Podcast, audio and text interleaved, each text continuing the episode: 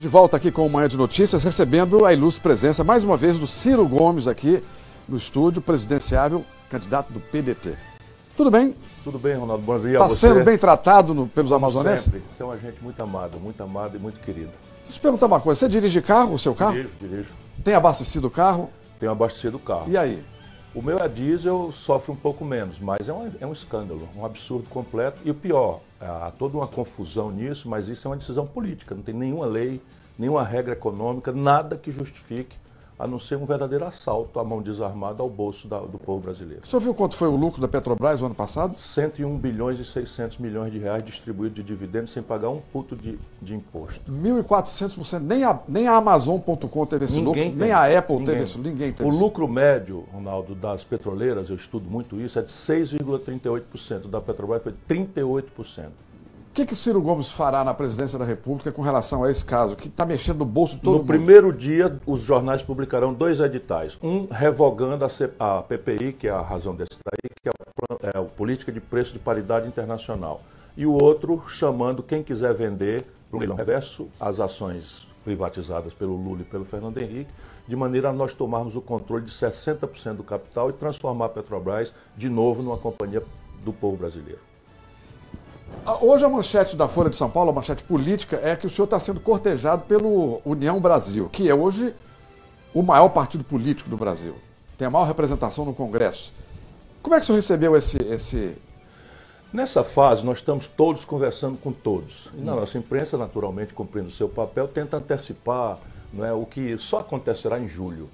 Por quê? Porque todo mundo quer ver, mais ou menos com o mínimo de risco, o que, é que vai acontecer na opinião pública, que gradualmente vai se ligando no assunto eleições. Nesse momento, as pesquisas pegam um eleitor que está angustiado com o desemprego, com a inflação, com a caristia, com tudo o que está acontecendo, e obriga ele a escolher. A tendência é repetir o nome das, das pessoas mais conhecidas. Com o passar do tempo, e a gente conhece bem isso, não é? as pessoas vão se ligando e começam a conversar sobre o assunto.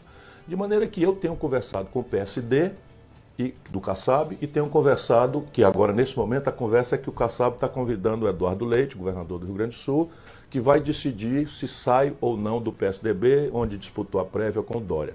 E estou conversando com a União Brasil. Isso é consequência de uma aliança que já fizemos no ano passado, quer dizer, no ano retrasado, com a eleição municipal. Nós apoiamos o Calil, por exemplo, em Belo Horizonte, e apoiamos o Neto lá em, lá em Salvador. De maneira que esse desdobramento está acontecendo porque eu quero ver se eu me reúno com todas as não viúvas do Bolsonaro. que a imprensa de São Paulo chama de terceira via, mas não tem nada a ver com Moro, com Dória, que são as viúvas do Bolsonaro. Eu estou noutra. né? É, é. Bom, foi citado Você gostou ontem. dessa? Não, eu fiquei até. Eu estava pensando em ouvir outra coisa. Mas ontem o senhor falou no Bolsonaro, o Bolsonaro confundiu o seu nome Com Ciro Nogueira. com Ciro Nogueira.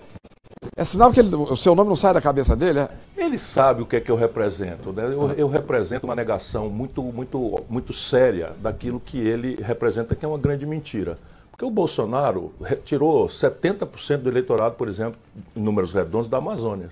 Né? Do Amazonas e, da, men- menos do Pará, mas na Amazônia. O Bolsonaro tirou 70% dos votos de São Paulo, do Rio, de Minas, do Rio Grande do Sul. Por quê? Não é uma obra extraordinária que ele não tinha. Ele vinha de ser um deputado do baixo clero, vinculado às mildices da Câmara. Eu fui colega dele lá na Câmara. Ele também não foi eleito, esses 70% desse voto importante do povo brasileiro, porque tinha uma boa proposta. Não, ele fazia questão de dizer que não entendia nada de economia, terceirizava as decisões e as opiniões para o Paulo Guedes, etc. Por que, que ele se elegeu? Isso é que nós temos que ter humildade para entender. Ele se elegeu porque o Lula e o PT produziram simultaneamente a maior crise econômica da história brasileira, que é essa crise que está aí. Bolsonaro está agravando, mas não foi ele que criou a crise, vamos ser honestos. Essa crise foi criada pelo Lula e pelo PT, que desmantelaram a economia do Brasil e, em cima disso, o maior escândalo de corrupção da história da humanidade, pelo menos que eu tenha conhecimento.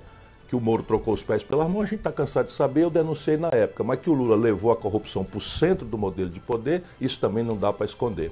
Então o Bolsonaro foi uma resposta para isso, só que não entregou. E a, e, a, e a, característica mais grave e chocante é que o Bolsonaro se filiou ao partido do Valdemar Costa Neto. Aí o povão não sabe quem é o Valdemar Costa Neto, mas eu sei. O Valdemar Costa Neto é o presidente do partido, do PL, que o Bolsonaro se filiou, é um homem que foi condenado no mensalão porque o Lula deu denite para ele roubar. Ele foi condenado, preso, algemado, pagou cana e tal. E veja o Brasil como é. O Roberto Jefferson, o Lula deu os correios para ele roubar e aparece agora ligado ao Bolsonaro. Então, isso é o que eu estou representando, a negação desse modelo político e desse modelo econômico. E o Bolsonaro sabe que eu posso tirá-lo do segundo turno. O senhor teve relações muito estreitas com o PT, com o Lula, hoje bate muito forte no PT. As pontes estão todas rompidas, não tem nenhuma Com esse lulopetismo eu não quero conversa nem para ir para o paraíso, Ronaldo. Porque você está dando um testemunho correto. Eu ajudei essa gente. Eu vi esse compêndio, eu me afastei, eu denunciei.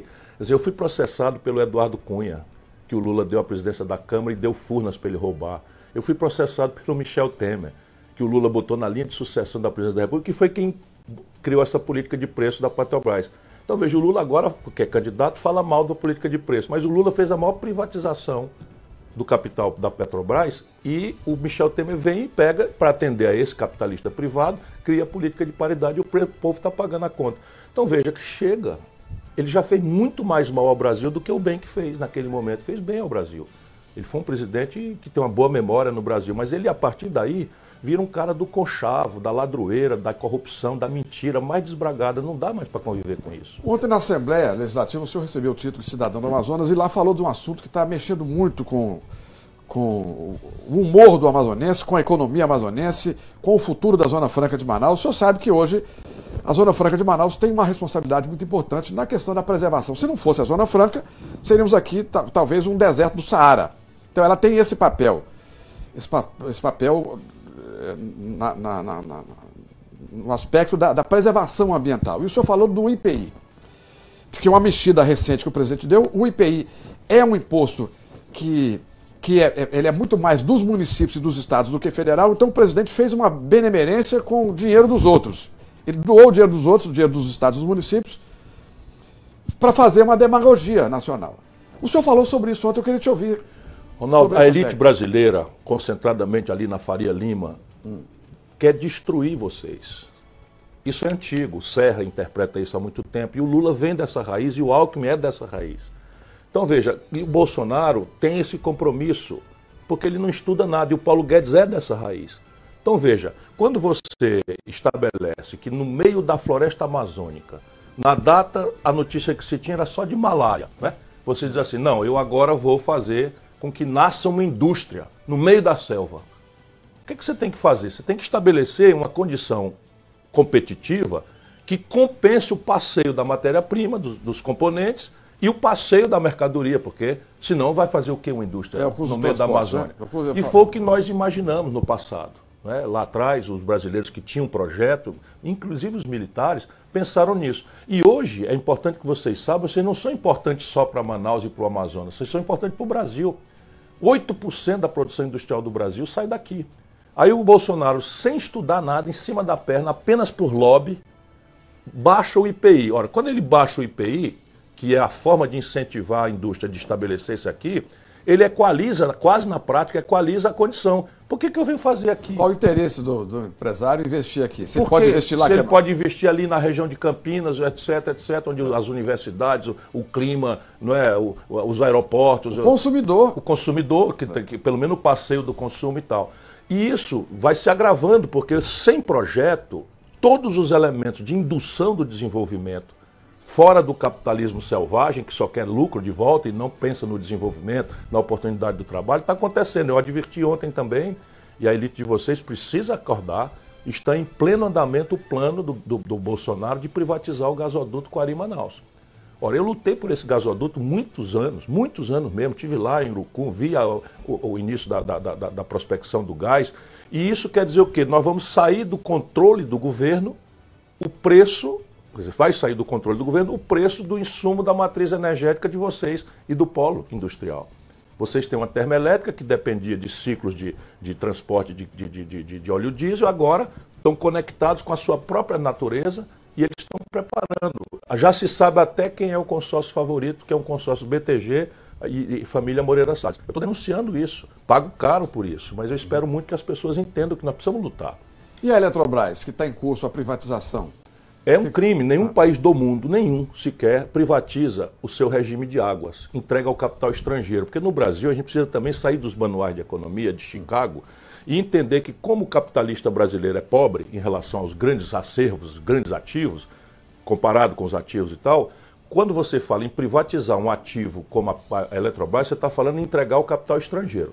Então você entrega o seu regime de águas, num país que a 60% ainda, da, quase 60% da energia é de base hidráulica, e você vai ter a rivalidade dos usos difusos, por exemplo, no Nordeste brasileiro, de onde eu venho, você tem a disputa da água para geração de energia ou abastecimento humano. Só o setor público é capaz, como a Chesf, que é do sistema Eletrobras, é capaz de achar esse ponto de equilíbrio sem pensar no lucro. Imagina agora a gente ter que negociar né, o uso da água com o chinês, lá em Xangai. Isso não tem cabimento. O senhor falando há pouco do, do Bolsonaro, que foi, foi parlamentar, conviveu com ele durante muitos anos no Congresso Nacional, ele sempre foi do baixo clero. Né? Isso. E é, foi eleito presidente da República por uma, uma série de circunstâncias, o senhor citou algumas, eu cito também a facada, que ajudou muito. Sim, né? sim. Uhum. É, mas o que, que o senhor pode falar do governo do Bolsonaro? O que, que tem de bom nesse governo? Tem alguma coisa que o senhor possa destacar? Não consigo, Ronaldo. Não eu consegue sou, ver nada? Eu sou, eu sou uma pessoa que tem responsabilidade, muita responsabilidade, eu quero dar confiabilidade à minha palavra. Mas veja, quando a gente avalia um governo, a gente avalia o governo por indicadores. Hum. Então veja, o nível de crescimento econômico do Brasil. O Brasil está estagnado, não é o Bolsonaro. Hum. E aí temos que ser justos. O Brasil está há uma década inteira, pela primeira vez em 120 anos, crescimento médio zero. 0,3, quer dizer, menos de um terço de 1% de crescimento na década. O desemprego brasileiro, ele recebeu da Dilma com 11,8% e está mais ou menos 11,8%. Então ele não piorou o desemprego, mas também não melhorou. Você, a informalidade no Brasil atinge hoje quase 70 de cada 100 trabalhadores entre desemprego aberto e a informalidade. O que é informalidade? O seu ouvinte está nos ouvindo aqui. Sabe o que é? Uma jornada semanal de 70 horas em média para levar uma renda mensal de R$ 1.830 por média, porém sem direito a absolutamente nada, nem férias, nem décimo terceiro, nem coisa nenhuma. E pior, para quem como eu pensa no futuro do país, nós estamos produzindo uma massa de 70, 60 milhões de brasileiros que vão chegar na velhice daqui 10, 15, 20 anos sem cobertura de, de, de previdência social, de aposentadoria nenhuma. Isso está piorando muito com o Bolsonaro. A concentração de renda no Brasil está piorando muito com o Bolsonaro. Eu ajudei a fazer o real, fui ministro da Fazenda do, do presidente, Fernando, do presidente Itamar Franco, e o real está tá derretendo. A inflação da cesta básica, que é a inflação do pobre, passa de 12%. Então a política de preço da Petrobras está impondo ao povo brasileiro os mais caros custos, de, de, de, de porque está no gás de cozinha, mas está no frete de todos os produtos. Então vejam, qual é o ângulo? O Brasil teve nessa pandemia quatro vezes a média de morte do mundo. Qual é a justificativa? Um país que tem o SUS, que sabe vacinar, um presidente negacionista, um presidente que, enfim, não tem empatia, um presidente que nomeia um general pateta como esse Pazuello para administrar, e depois a gente fica sabendo de roubalheira no porão da, da, da, da compra de vacina. Não, há, não, não, consigo destacar nada realmente. Pois é, o, o eleitorado bolsonarista se gaba de ter um presidente que não rouba, que não deixa roubar. Pois é, eles são enganados. Pois eles é. são enganados. O, o escândalo do, os escândalos do governo Bolsonaro são gravíssimos. Só que qual é a lógica? A lógica é que eles operam junto com a elite brasileira, que é dona dos meios de mídia. Hum. Então vou dar aqui um escândalo para você. O Brasil vendeu a BR Distribuidora. Qualquer boboca do mercado sabe que quando você vende ações no varejo, elas valem X. Eu estou vendendo aqui só não é uma, uma, participação ideal no capital de uma BR distribuidora, que é o filé do negócio da Petrobras. Quando você vende o controle, essas ações multiplicam por 10, por 20 o valor, porque você está transferindo agora o controle. Portanto, os, os, os, os lucros e dividendos, você está transferindo o jatinho, você está transferindo o salário dos diretores, a nomeação e tal. Eles venderam a BR distribuidora pelo preço das ações de varejo. Então, as pessoas, ah, vai entender? Não, quando, quando o PT bota um cara na, na Petrobras para superfaturar uma obra e roubar, todo mundo entende, fácil. Mas esse crime elaborado, por exemplo, a Petrobras, que está sendo o grande lugar onde o Bolsonaro e a quadrilha que ele lidera estão roubando, pesadamente. Então veja, você pega o exemplo da, da, da, da, da empresa subsidiária da Petrobras que, que administrava os gasodutos e oleodutos. Então eles venderam esses gasodutos e oleodutos por 36 bilhões de reais e no mesmo dia que venderam, contrataram a empresa que comprou para alugar, porque só ela que usa. Sabe quanto é o aluguel por mês? Hum. Por ano? 3 bi. Você veja, então eu tenho um apartamento, vendo o meu apartamento para você e alugo de você por, por 10% do valor. Ou seja, em 10 anos o aluguel paga aquilo que eu passei para você, financiado com dinheiro público. Assim, você tem coisas absolutamente chocantes, para não falar da vulgaridade da rachadinha. Espera aí um pouquinho. Eu posso dizer aqui, ele não me processa, o Bolsonaro roubava da, da gasolina do gabinete dele. É, eu já vi o senhor já falar eu várias vezes fiscal. sobre a rachadinha. Ele nunca lhe processou, você não respondeu? Nunca, nada. Não e eu estou dizendo aqui de novo, o Bolsonaro roubava dinheiro da gasolina do gabinete dele. Ah. Quem quiser duvidar, eu sei que tem muita gente que quer bem, que respeita, ok. Mas eu não sou, eu sou uma pessoa muito séria. Sou uma pessoa muito séria. Estou falando isso aqui porque você me perguntou, porque eu quero discutir os problemas brasileiros. Mas repare uma coisa: o Bolsonaro, na, no gabinete Ciro Gomes e gabinete Bolsonaro, na mesma data, está no portal da transparência. Hum. O meu gabinete, eu fui olhar, gastava 600 reais de gasolina por mês. E as notas fiscais era posto de gasolina não sei aonde, no plano piloto de Brasília, que é o, você vai de casa para o trabalho, vai do trabalho para um restaurante, ali 600 reais é até muito dinheiro para gastar de combustível por mês. O do Bolsonaro, no mesmo período, 12 mil reais num posto de gasolina só na Barra da Tijuca, no Rio de Janeiro. Nessa nota fiscal Você levava o carro para abastecer lá e voltava. Claro, nessa é boa essa. Nessa nota fiscal que eu tenho, ele, ele, ele, ele bota mil, mil litros de gasolina. Bom, assim, deixa... É, é, era o cara, assim, o, o, o, auxílio moradia, ele tinha um apartamento e recebia. E aí assim, ah, você não é nada, não é nada, tá bom, não é nada, mas é pelo dedo que se conhece o gigante. Vai ver se no meu governo, na minha vida pública, tem isso. Eu fiz o oposto. Eu, governador do Ceará, não fui morar no palácio. Eu, muito jovem, fui deputado, prefeito, governador, não sei o quê, implementei o direito a três aposentadorias que me daria hoje 80 mil reais. Nunca aceitei receber nenhuma. Bom, é, é importante é, é, destacar aqui, Ciro Gomes, o senhor sofreu recentemente uma busca e apreensão que foi anulada, o próprio Tribunal Regional Federal da Quinta Região, em Paracel de Pernambuco, uhum, né? É. É, mandou anular porque viu abuso do juiz, o senhor denunciou isso à época, realmente não tinha o menor sentido aquela operação. Quem viu, viu notou que tinha alguma coisa dirigida. E o tribunal, é importante falar isso porque aquela, unanimidade. É aquela, né? aquela história da, do saco de, de, de penas. De, é Santo Tomás de Aquino que é, se joga ao vento na encruzilhada. Você nunca consegue resgatar todas, mas é, é importante onde tiver. É, eu te isso. agradeço muito essa oportunidade e tem novidade no caso. Tem novidade no ah, caso. É? O juiz foi induzido em erro por um delegado da Polícia Federal, que lá oportunamente vai, vai responder por isso. Mas o superintendente da Polícia Federal, olha o Bolsonaro, acabou de trocar o diretor-geral e o diretor-geral tirou o cara encarregado, era o Zampronha, encarregado dos inquéritos contra os políticos. E sabe quem foi nomeado para ir para lá como prêmio? O superintendente da Polícia Federal do Ceará. Ceará. Essa, é, quem tinha essa? Estou dando em primeira mão para ah. você aqui.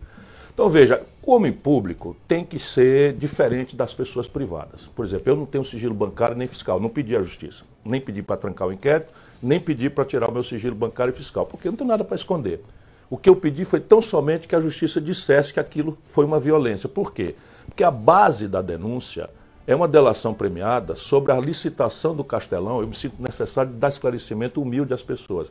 O Castelão, que o meu irmão era governador, eu não ocupava cargo nenhum. Essa licitação, Ronaldo, foi feita em 2009. O que é uma busca e apreensão? Não é uma condenação nem uma denúncia, é uma precaução que a polícia pede ao juiz para tomar posse de provas que podem eventualmente ser destruídas. Passa na cabeça de alguém, que foi isso que o tribunal 13 repudiou. anos, 12 anos depois. Foi... 12 anos depois, não é você ir na casa de um... De um, de uma, Para um... buscar prova de algo, de algo que aconteceu em 2009. E sabe, os caras chegaram lá, me conhecem, sabe, pedindo desculpa. Aí levaram meu telefone. Imagina, o iPhone já mudou de personalidade quantas vezes de, em 13 anos de é. idade. É, é ridículo, mas graças a Deus, né, Deus é grande e, e, eu não tenho nada a esconder. E para consertar o Brasil, Ciro, qual é a sua proposta para consertar o Brasil aí? Gente, vamos fazer um resumo. Eu tenho aí. um livro escrito que procura diagnosticar corretamente o problema e a partir desse diagnóstico eu faço uma proposta. Primeiro, esqueçamos a ilusão de que o mercado, a iniciativa privada sozinha tem a força, ou seja, sequer é justo que a gente imagine que ela vai resolver o problema do Brasil, que é a mitologia ideológica dominante. O Brasil precisa celebrar uma parceria entre um Estado saneado, um empresariado convergente com a estratégia pensada, planejada, fixada em documentos, não é? e uma estrutura universitária, científica e tecnológica que produza, com a concentração e o foco necessário, as respostas técnico-científicas. Como é que isso funciona? Eu, a minha ideia é que o Brasil deve se impor a tarefa de ser, em 30 anos, uma Espanha eu escolhi a Espanha porque nem é o mais rico nem é o mais pobre país da Europa. E se vive com qualidade de vida muito decente lá. Então eu peguei a Espanha e pega os indicadores sociais e econômicos, a renda por cabeça, a matrícula dos jovens estudantes de 18 a 25 anos na universidade, a mortalidade infantil, enfim, pega esses indicadores e eu então estabeleço nesse plano a ideia de que o Brasil vai fazer um esforço para, em 30 anos, virar uma Espanha, sob o ponto de vista dos indicadores é, de, de, de, equilíbrio e de, de qualidade de vida do povo. Para isso, nós precisamos crescer a economia 5% ao ano em média. Estou dizendo de novo, faz 10 anos que o Brasil cresce zero. Para crescer, nós temos que de, de, consertar quatro motores. Eu estou fazendo um esforço para resumir aqui um projeto que é um livro. Primeiro motor: o país só cresce quando o consumo das famílias cresce. Isso é óbvio, ninguém precisa ser economista. Se as famílias consomem mais, o comércio vende mais, contrata mais gente, comenda mais da indústria, então a, a economia gira. tem mais dinheiro para consumir então, mais. Então, o consumo das famílias vem de emprego, renda e crédito. Emprego e renda vem depois que a economia cresce. Aonde é que há uma política pública que o Brasil pode fazer que está pensada no meu projeto? Acudir as famílias brasileiras, 72 de cada 100 famílias estão super endividadas, é o maior endividamento da história brasileira, e 63 milhões e 700 mil pessoas estão no SPC humilhados. Então, a minha ideia é fazer Caixa Econômica, Banco do Brasil, os bancos regionais, BASA, BNB, fazer um grande trabalho de mediação dessa dívida. Nós conseguimos no Serasa até 90% de desconto, eu faço isso no Ceará. Essas ideias estão todas já experimentadas. A gente consegue descontar 90% e refinancia 10%, devolvendo as famílias com um processo de educação eh, financeira para o processo. Segundo, as empresas. 6 milhões de empresas no Brasil estão hoje no Serasa, que é o SPC das empresas eu proponho um fundo soberano com uma fração das reservas cambiais, que são 360 bilhões de dólares.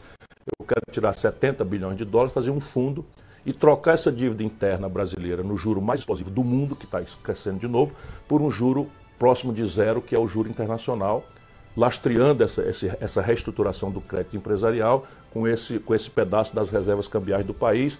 E o risco cambial está minimizado, enfim, está bem estudado o assunto, porque nós estamos na, na cotação máxima do dólar, R$ 5,10 por, por dólar. Terceiro, a, a, a retomada do investimento público. Aqui é a chave da grande virada.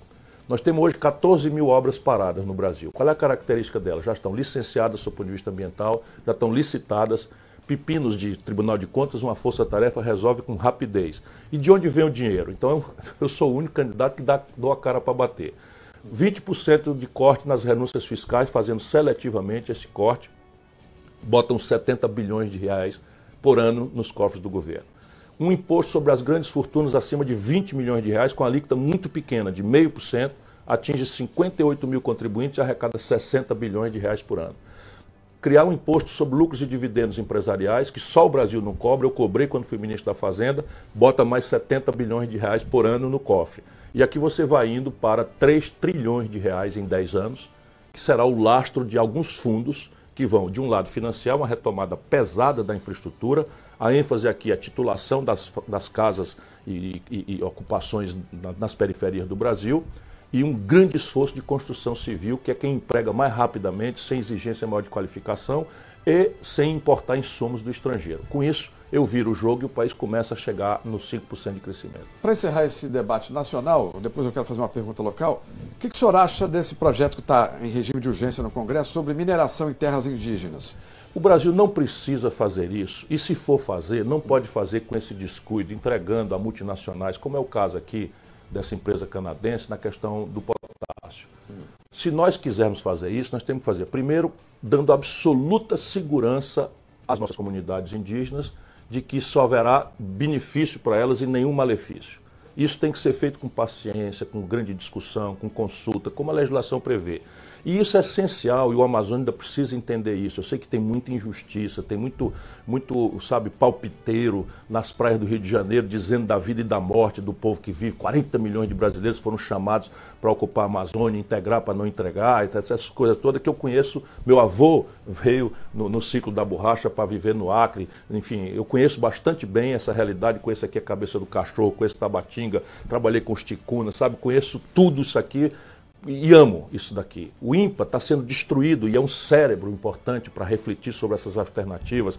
O Emílio Gueldi, lá no Pará, também tem um, um, um, acúmulo de memórias de uma economia que pode se, se, verticalizar para o interior, a industrialização que hoje se concentra em Manaus e um pouco em Belém, mas muito mais em Manaus do que em Belém. Pois bem, essa, essa, esse desenho é, é, né, da, da, da, do, do Brasil vai exigir algumas ferramentas de planejamento.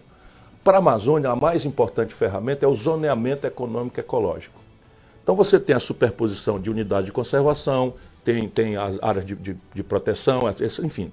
Você, quando fizer isso, você tem que fazer uma superposição de um, de um planejamento muito bem feito tecnicamente, mas mais bem feito tecnicamente tem que ser muito legítimo, ou seja, trazer de baixo para cima a, a, a, compreensão das pessoas de que aquilo é uma providência correta e que deve virar uma lei, porque senão não pega.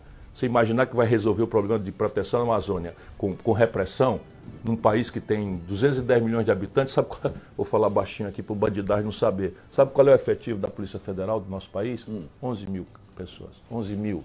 Um terço da Polícia Militar do Ceará. Isso é um país saqueado, destruído e de uma elite podre. Isso depois de lulismo, de conversa mole de PT durante 14, 20, 20 anos, só papo furado, não mudaram absolutamente nada na vida brasileira. Quando a gente fizer esse zoneamento econômico então vamos definir antes o que é que pode, o que é que não pode e aonde. E ao endereçar isso, talvez seja oportuno, eu estou dizendo talvez porque eu quero discutir isso, não é uma ideia que fixou na minha cabeça, a ideia de uma estatal semelhante à Vale do Rio Doce para explorar é, recursos minerais em áreas sensíveis, desde que, desde que essa forma de exploração seja benéfica para as comunidades tradicionais e compreensível da necessidade de sustentabilidade ambiental. Só uma estatal é capaz de fazer isso. Se você entregar isso para o capital privado estrangeiro, eles vão abrir um buraco aqui, pouco importa indígena, pouco importa a população, pouco importa a consequência disso para a comunidade local e vão-se embora que é o que vai acontecer com esse potássio se nós deixarmos acontecer. Bom, para finalizar, o senhor, como é que está o seu palanque aqui no Estado? eu vou sair bem aqui, vou sair com uma, chapa própria, nós estamos dando ao povo do Amazonas. Ontem eu me lembrei muito daquelas preliminares em que a gente enfrentou e derrotou os coronéis no Ceará para sempre. Hum. Havia ali uma sensação de que uh, aqueles três coronéis, era o coronel Adalto Bezerra, o coronel César Carlos, o coronel Vigílio Távora, até boas pessoas, mas eram coronéis mesmo, é curioso, porque eram coronéis do Exército. E eram donos do poder, se alternavam, brigavam entre si, faziam acordos entre si, mais ou menos parecido com, a, com as tradições de quem eu sou até amigo e tenho boas relações com, com as lideranças do Amazonas. Mas parece que a sociedade do Amazonas está meio cansada, mas não tem alternativa. Nós vamos apresentar uma alternativa. Nós estamos com uma defensora pública, Carol, não é? Carol Braz, que tem vocação pública absolutamente extraordinária, tem feito um, um discurso que me impressiona com, pela, pela força com que ela se apresenta, com essa ideia de oferecer uma alternativa de mudança ao povo. E vamos no, com o nosso Luiz Castro, que é um político já experimentado, foi secretário de Estado, foi prefeito duas foi vezes. quase senador por pouco. Quase por nadinha é. foi senador. E ele agora, mais maduro ainda, também está pronto para ser. Então nós vamos oferecer ao povo, ao povo do Amazonas essa alternativa. Ciro Gomes, muito obrigado pela sua muito presença. Muito obrigado a você. Boa sorte. Esperamos, um forte abraço a gente, querido. No decorrer da eleição. Sempre com muita honra e prazer. Eu lhe agradeço muito essa oportunidade. Obrigado. Nós vamos ao intervalo e voltamos daqui a pouco. Até já.